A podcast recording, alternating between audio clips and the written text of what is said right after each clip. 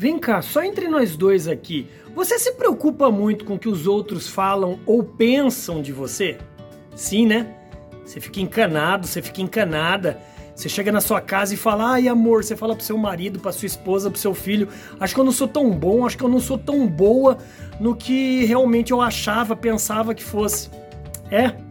Então para, viu? Porque tá vendo onde eu tô?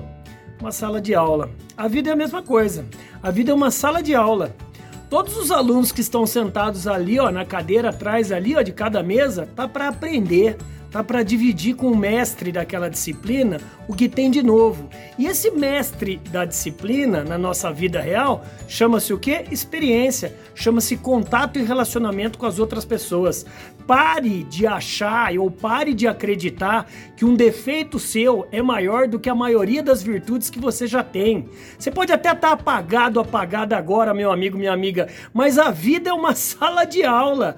Todos os dias, quando você acorda, você só tem duas opções: ou aprender algo novo ou achar um culpado.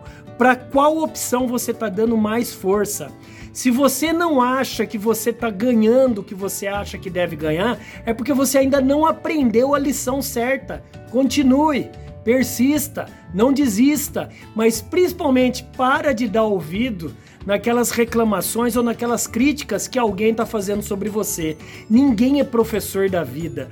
Todos nós estamos aqui para ser aluno. Se você está encontrando alguém que se acha professor, calma. A vida vai mostrar para ele que ele é um mero aprendiz. Nós estamos aqui de passagem e essa passagem, quanto mais você aprende, mais você tem que ensinar. Então fica essa provocação aqui no fundo do seu coração, no fundo da sua cabeça e no fundo da sua alma. A vida é uma escola. Para de levar para casa lição de casa, que não vai dar em nada. Leve lição de casa que você vai ficar melhor. Um beijo no coração, te cuide e bora brilhar, BZ. O mundo tá esperando seu brilho. Bora!